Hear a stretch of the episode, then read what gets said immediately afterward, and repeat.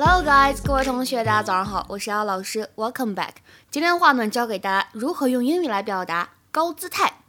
我们先来看一句这样的台词，来自于《Modern Family》Season One Episode Fourteen。Part of me wanted to take her back to the house and show her everything she was missing in her sad, childless, husbandless life.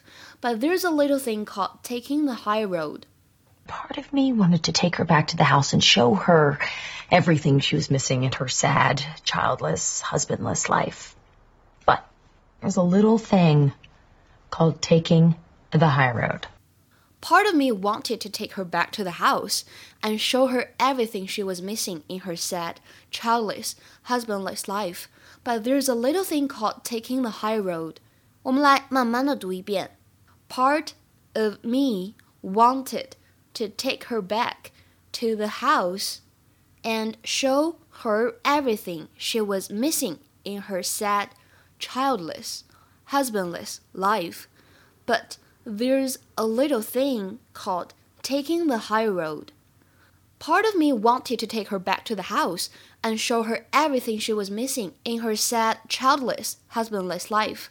But there's a little thing called taking the high road.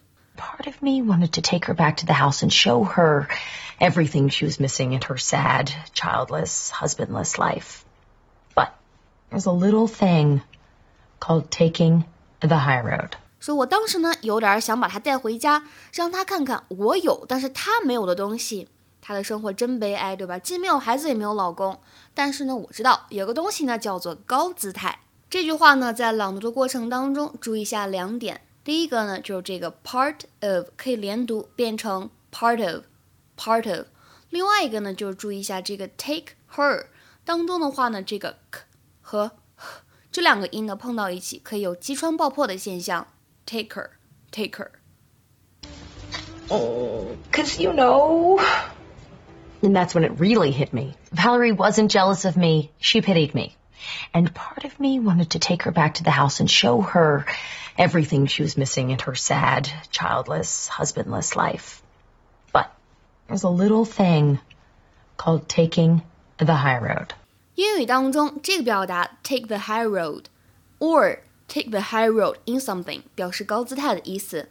它呢，通常来说用于 American English 美式英语当中，可以有两种意思的理解，要么就是 the way that is morally right， 就是怎么样呢？采取在道德上正确的方法；要么就是 to take the most positive course of action，就是表示采取最积极的方式来面对。我们来看一下下面这个例句：The paper took the high road and didn't publish the pictures。这家报纸采取了高姿态，并没有曝光那些照片。那今天的话呢，请同学们尝试翻译一下下面这样一个英译汉，并留言在文章的末尾。U.S. diplomats say the president is likely to take the high road in his statement about trade. U.S. diplomats say the president is likely to take the high road in his statement about trade. 这句话什么意思呢？如何来翻译呢？欢迎各位同学的踊跃留言。OK，那么今天的分享呢，就先到这里了。提前预祝各位同学端午节快乐，拜拜。